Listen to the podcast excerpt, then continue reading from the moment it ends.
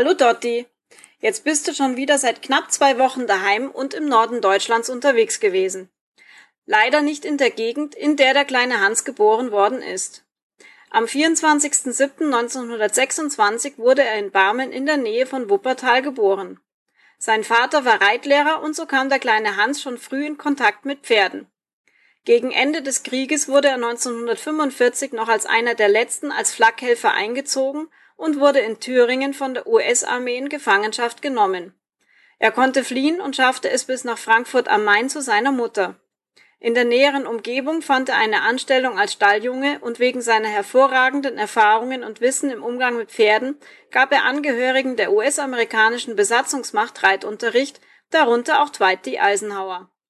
Im Nachkriegsdeutschland nahm er gegen Ende der 1940er Jahre am neu entstehenden Turniersport teil. Im Alter von 24 Jahren wurde er nach Warendorf zum Deutschen Olympiadekomitee der Reiterei gerufen. Im selben Jahr ritt er das erste Mal seine unter ihm bekannt gewordene Stute auf einer Vielseitigkeitsprüfung. Er musste sie aber wieder aufgrund der Misserfolge in der Vielseitigkeit abgeben und sie sollte zum Züchter zurück. Hans bekam aber auf Wunsch des Züchters diese Stute zum Beritt und erlangte mit ihr weitere Erfolge. Aufgrund seiner Reitlehrertätigkeit konnte er 1952 nicht an den Olympischen Spielen teilnehmen, worauf er noch im selben Jahr auf Amateurstatus zurückgestuft worden ist. 1954 und 1955 wurde er mit seiner Hessenstute Weltmeister im Springreiten und galt für die Olympischen Spiele 1956 als Favorit. Dort erlangte seine Stute den Ruf eines Mythos. Im ersten Durchgang der Mannschafts- und Einzelentscheidung zog sich Hans am vorletzten 13. Hindernis Muskelrisse in Bauch und Leiste zu und zusammen mit seiner Stute schaffte er es noch bis ins Ziel. Damit die deutsche Mannschaft nicht aus der Wertung fiel, ging Hans mit Schmerztabletten, Zäpfchen und Morphinspritze wieder in den zweiten Umlauf. Dopingkontrollen gab es damals wohl noch nicht. Durch die Medikamente war er derart benommen, dass er mehrmals vor dem Umlauf wachgerüttelt werden musste. Er konnte sich gerade noch im Sattel halten und seine Stute nur noch zu den Hindernissen führen. Bei jedem Hindernis schrie Hans vor Schmerzen auf. Weitere Hilfestellungen wie zum Beispiel Schenkeldruck oder Zügelhilfen konnte er ihr nicht mehr geben. Seine Stute übernahm die Hauptarbeit und er blieb als einziger Reiter fehlerfrei. Er gewann damit die olympische Goldmedaille in der Mannschafts- und in der Einzelwertung. Zwischen 1956 und 1976 gewann er fünf weitere Goldmedaillen und eine Silbermedaille im Springreiten bei Olympischen Spielen, wurde zweimal zum Sportler des Jahres gewählt und zweimal zum Sportler der 1950er und 1960er Jahre. 1984 hat er sich vom aktiven Reitsport verabschiedet. Sein Name ist Hans-Günther Winkler und seine Stute war die Wunderstute Haller. Ihr Name wurde von der Deutschen Reiterlichen Vereinigung gesperrt, das heißt, es darf kein Turnierpferd auf den Namen Haller mehr eingetragen werden. Dieser Ritt kann auf den bekannten Kanälen angeschaut werden. Noch ein schönes Wochenende wünscht Silke. Ciao!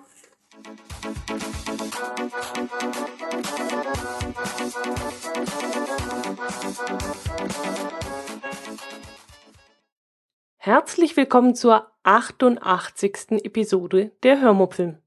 Heute möchte ich damit beginnen, euch von unserem Norddeutschland-Urlaub zu erzählen. Ich hoffe, es interessiert euch ein wenig, was wir dort so erlebt und gesehen haben. Und ihr seid mir nicht böse, wenn ich in den nächsten Episoden den Urlaub zum Thema Nummer eins mache. Aber ich denke mal, dass ich so viel Interessantes erlebt habe, da lohnt es sich wirklich ausführlich davon zu berichten. Fangen wir von vorne an. Wir waren an einem Freitag um 4 Uhr früh im Allgäu losgefahren und kamen sehr gut über die A7 durch, so dass wir den Ort Dorum in der Nähe von Bremerhaven, unsere erste Station, am frühen Abend beziehungsweise am späten Nachmittag erreicht haben. Das Wetter war eher ungemütlich, ziemlich kalt und arg windig, aber das konnte uns so gar nicht erschüttern. Wir hatten nämlich endlich Urlaub, den lang ersehnten Urlaub und das Wetter, ja, das konnte ja ab diesem Zeitpunkt nur besser werden.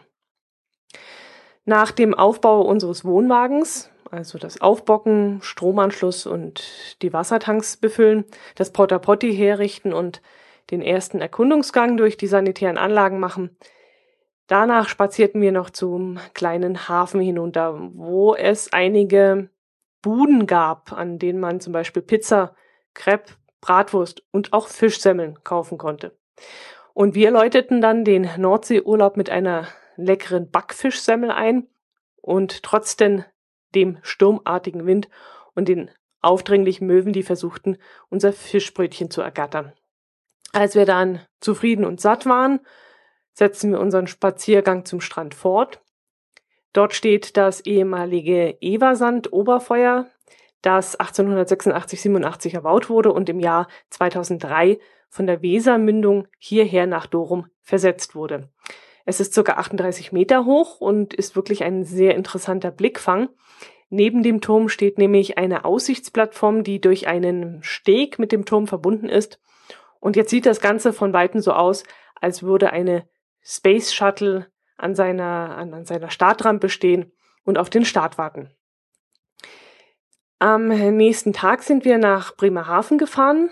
Eine erstaunlich saubere Stadt. Das hat mich wirklich ziemlich überrascht. Ich hätte sie mir wesentlich schmutziger vorgestellt. Immerhin ist es ja eine Hafenstadt und zwar eine der größten Europas. An dem Tag haben wir sie uns ausgiebig angeschaut. Da das Wetter zwar wechselhaft, aber meist trocken war, sind wir an dem Tag auch in keines der zahlreichen Museen gegangen, sondern haben uns das für den nächsten, ja, für den nächsten Tag aufgehoben. Am nächsten Tag sind wir nämlich wieder nach Bremerhaven gefahren und zwar, um uns das Klimahaus anzuschauen. Ich hatte mich im Vorfeld über die Sehenswürdigkeiten Bremerhavens informiert und Freunde hatten uns sowohl das Klimahaus als auch das Auswandererhaus wärmstens empfohlen. Ich äh, konnte mich fast nicht entscheiden, in welches Museum wir gehen sollten und aufgrund des Zeitmangels, den wir hatten, mussten wir uns für eines entscheiden. Und den Ausschlag gab dann der Satz einer Freundin, die da meinte, das Klimahaus müsst ihr euch unbedingt anschauen, wenn ihr in Bremerhaven seid. Das Klimahaus zeigt das Leben und die einzelnen Klimazonen anhand des achten Längengrades, beginnend in Bremerhaven, dann Richtung Süden, also über die Schweiz, Italien, die Sahelzone, die Antarktis und so weiter. Und irgendwann kommt man dann wieder in Bremerhaven an.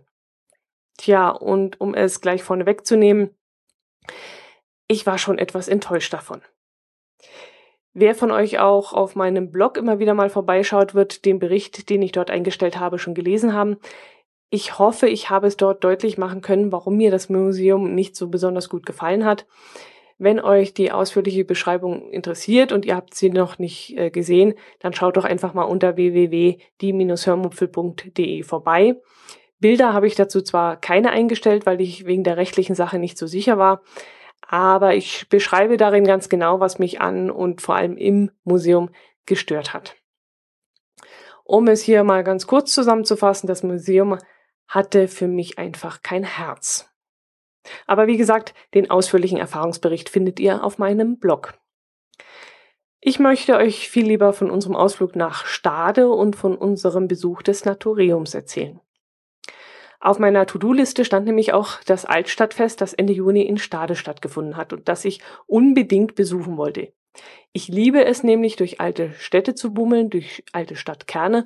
Und wenn ich das in Kombination mit einem Fest tun kann, dann bin ich da natürlich sofort dabei. Auch hier muss und kann ich gleich vor, vorausgreifen.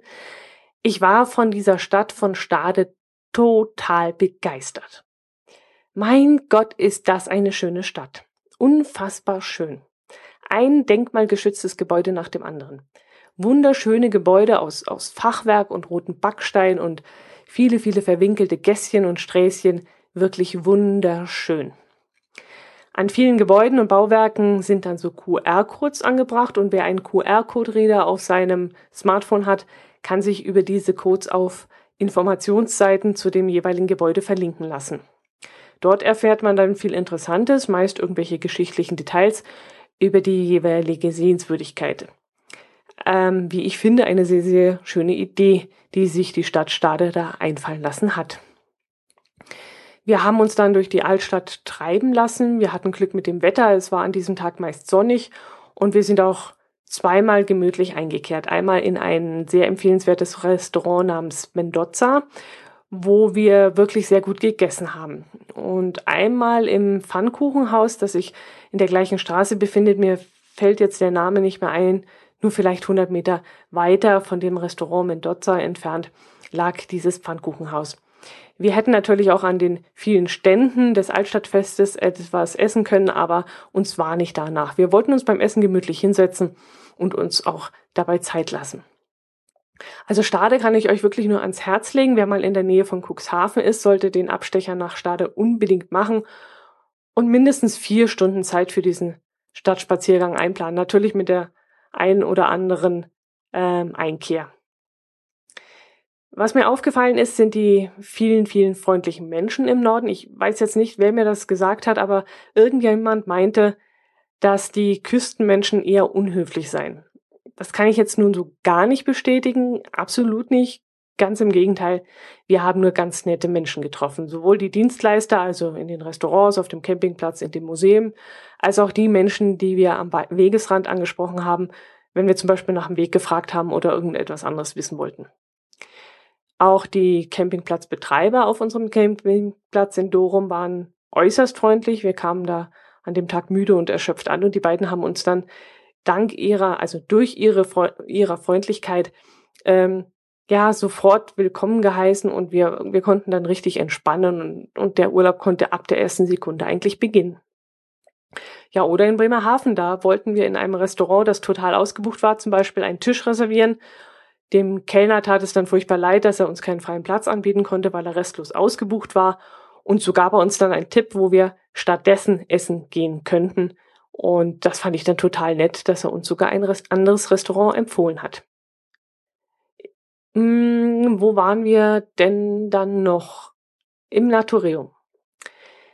Das hatte mir eine Kollegin empfohlen. Da gingen unsere Meinungen ein bisschen auseinander, also die meinige und die von meinem Herz allerliebsten. Während er meinte, da hätte ihm sogar das Klimahaus in Bremerhaven besser gefallen, meinte ich, wenn ich etwas empfehlen müsste, dann schon eher das Naturium, weil es viel mehr Charme hatte als das Klimahaus.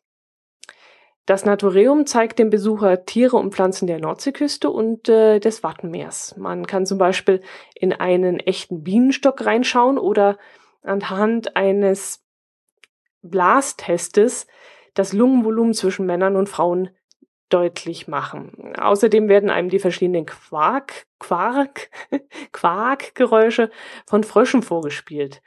Äh, und gleich daneben befindet sich dann ein Teich, aus dem es dann live und real zurückquakt. In einem großen Gebäude werden einem dann die Gezeiten erklärt. Hier funktionierte leider während unseres Aufenthalts nicht alles. Da waren einige Gerätschaften defekt, was ich ziemlich schade fand. Und vielleicht war das auch der Hauptgrund, warum es meinem Herz allerliebsten nicht so gut gefallen hat. Wenn etwas nicht richtig funktioniert von solchen Testobjekten, dann ist man ganz schnell vom ganzen Museum enttäuscht. Besonders interessant fand ich eine Ausstellung, die, glaube ich, noch bis Ende November besichtigt werden kann.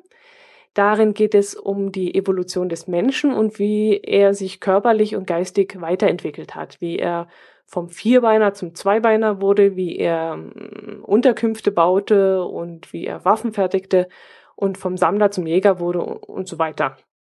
Das war alles sehr schön gemacht mit lebensgroßen Figuren und viele Informationstafeln und viel Informationsmaterial zum Anfassen. Das äh, war dann auch alles äh, schön erklärt, kurz und bündig. Und äh, das war wirklich richtig schön gemacht. Ich habe mich zum Beispiel gewundert, wie groß so ein Bison ist und wie klein unsere Vorfahren früher waren. Naja, wir hatten so Affengröße natürlich. Und ähm, ist eigentlich logisch. Ähm, trotzdem fand ich es interessant, dass man das mal live und in Farbe äh, vor einem sehen kann. Also mir hat es, wie gesagt, sehr gut gefallen. Allerdings, wie gesagt, auch ich fand es schade, dass einige Sachen nicht funktioniert haben, beziehungsweise nicht richtig im Schuss waren. Und äh, sagen wir mal so, es, es war alles ein bisschen ungepflegt und hätte schon ein bisschen mehr ähm, ja, Sorge getragen werden müssen um das Zeug. Ähm, am nächsten Tag waren wir dann noch in Cuxhaven, eine Stadt, die jetzt in meinen Augen nicht allzu viel zu bieten hat, wie es so den Eindruck machte an dem Tag. Aber das wenige, was uns als Touristen gefallen hat, hat uns dann aber auch richtig gut gefallen. Wir waren nämlich an der Fischmeile. Dort sind in alten Fischauktionshallen diverse Fischrestaurants und Fischimbisse untergebracht, ein paar Kneipen und auch ein Fabrikverkauf von Balsen, wo wir uns für den Urlaub mit ein paar Leckereien eingedeckt haben. Ich liebe ja zum Beispiel Marzipan und bei Balsen gab es an diesem Tag kleine Tüten mit Marzipanstückchen, ohne allem, also weder mit äh, Schokoladenüberzug oder mit irgendwelchen Früchten, sondern reines Marzipan. Davon habe ich mir dann ein Tütchen mitgenommen, allerdings kam ich während des Urlaubs gar nicht dazu, die Leckerei zu essen und auch die Schokoreiswaffeln mit Zartbitterschokoladenüberzug, die ich gekauft habe, habe ich fast komplett mit nach Hause genommen. Doch als ich dann zu Hause ankam, fiel mir dann ein, dass ich ja sicherlich im Urlaub zugenommen habe. Bei dem vielen leckeren Essen, das wir an der Küste bekommen haben und später dann auch im Harz. Und außerdem haben wir ja auch oft vor dem Wohnwagen gegrillt und dabei nimmt man ja auch nicht wirklich ab. Also kam mir dann der Gedanke, dass ich nach dem Urlaub vielleicht wieder ein wenig auf meine Linie schauen sollte und dann vielleicht den Puffreis und den Marzipan tief hinten im Kühlschrank verstauen, verstaut lassen sollte. Also war mein erster, naja, mein, vielleicht mein zweiter Gang, als ich nach Hause kam, direkt auf die Waage und bange Sekunden stand ich da auf dieser Waage, bis sie sich eingependelt hatte und dann äh, das Resultat zeigte. Und es zeigte doch tatsächlich haargenau das gleiche Gewicht an, wie ich es vor dem Urlaub hatte. Okay. Es fiel mir dann noch ein, dass ich während der Autofahrt nach Hause nicht viel getrunken hatte und deshalb in meinem Körper sicherlich schon so anderthalb Kilo Flüssigkeit fehlten. Die habe ich dann abends während des Auspackens nebenbei getrunken und da waren sie dann wieder meine obligatorischen Urlaubskilos. Okay, mit 1,5 Kilo kann ich wirklich zufrieden sein. Wenn ich mir vorstelle, wie viel ich auf der Kieler Woche gegessen habe, rein auf der Kieler Woche, das müsste schon ein Grund sein, äh, mindestens drei Kilo zugenommen zu haben. Ähm, irgendwie wollte ich euch jetzt noch was von der Fischmeile erzählen. Ach ja, von der Fischräucherei und dem Fischrestaurant namens Seeteufel. Ich suchte mittags auf der Fischmeile nach einer öffentlichen Toilette und da ich keine fand, wollten wir im Seeteufel einen kleinen Snack nehmen und diese Einkehr dann dazu nutzen, einen Toilettengang zu bekommen. Also ähm, ja, ähm, eigentlich war nur eine Fischsemmel in die Hand geplant, aber weil uns das Innere des Fischbistros so total angesprochen hatte, haben wir uns dann dazu entschlossen, richtig einzukehren und uns dort an einen Tisch zu setzen. Das ähm, Innere wirkte wie eine alte Fischhalle. Überall standen und hingen kitschige Seemanns- und Fischdekoartikel herum. Äh, ja, es war schon ziemlich kitschig, aber irgendwie gefiel mir das richtig gut in diesem Moment. Äh, man saß zwar auch nicht besonders bequem, aber was soll's. Es gehörte zu diesem Ort einfach irgendwie dazu, dass man unbequem saß und dass es im Inneren etwas kühler war, als es allgemeinhin in einem Restaurant sein sollte. Es war, wie gesagt, eine Fischhalle. Der Boden war auch leicht schräg, worüber sich mein Herz allerliebster köstlich amüsieren konnte. Ähm, das war dann damals so wahrscheinlich, damit dieser ganze hm, Dreck oder das Wasser, das Meerwasser abfließen konnte. Ähm, deswegen war der Boden so ein bisschen angeschrägt.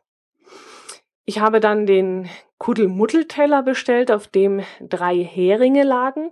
Einer in Sherry-Marinade, einer in Sahnesoße, wie man es allgemeinhin kennt, mit Zwiebeln und Äpfeln, und einer in Kräutermarinade. Dazu gab es dann Bratkartoffeln. Und das Ganze hat dann nur 8,50 Euro gekostet und schmeckte wirklich saulecker. So guten Fisch habe ich schon lange nicht mehr gegessen. So frischen und leckeren Fisch suchen wir natürlich hier unten im Allgäu vergeblich und ich hätte mich an diesem Tag wirklich in das Zeug reinlegen können. Wenn ihr also mal in Cuxhaven seid, dann empfehle ich euch den Seeteufel auf der Fischmeile. Es gibt auch einen von der Stadt Cuxhaven eingerichteten Rundweg äh, an dieser Fischmeile entlang und ein bisschen abseits. Ich glaube, da befinden sich ein Dutzend Informationstafeln an bestimmten Gebäuden. Darauf wird dann das jeweilige Gebäude beziehungsweise ähm, seine Funktion, seine frühere Funktion erklärt oder es werden irgendwelche Fischarten näher beschrieben. Auf dieser Runde kamen wir dann auch an einem Teeladen vorbei, der sich im ersten Stock eines Gebäudes befunden hat. Ein schnuckeliger kleiner Laden, der speziell friesische und norddeutsche Teesorten auf dem Programm hatte. Also viele Schwarztees, aber auch Sanddorn-Teesorten und sowas. Und äh, ich mag ja solche Läden ungemein gern und könnte mich dort stundenlang aufhalten. Obwohl ich selbst überhaupt gar keinen Tee trinke, jedenfalls äh, keine besonderen Sorten. Ich trinke keinen kein Schwarztee, äh, nur diese Aromatees wie ich, oder solche Kräutertees. Und das dann auch nur im Winter. Mit dem Wetter hatten wir in der ersten Woche nicht allzu viel Glück. Es war ziemlich wechselhaft und äh, wir hatten eigentlich immer einen Schirm mit dabei, den wir auch immer wieder auspacken mussten.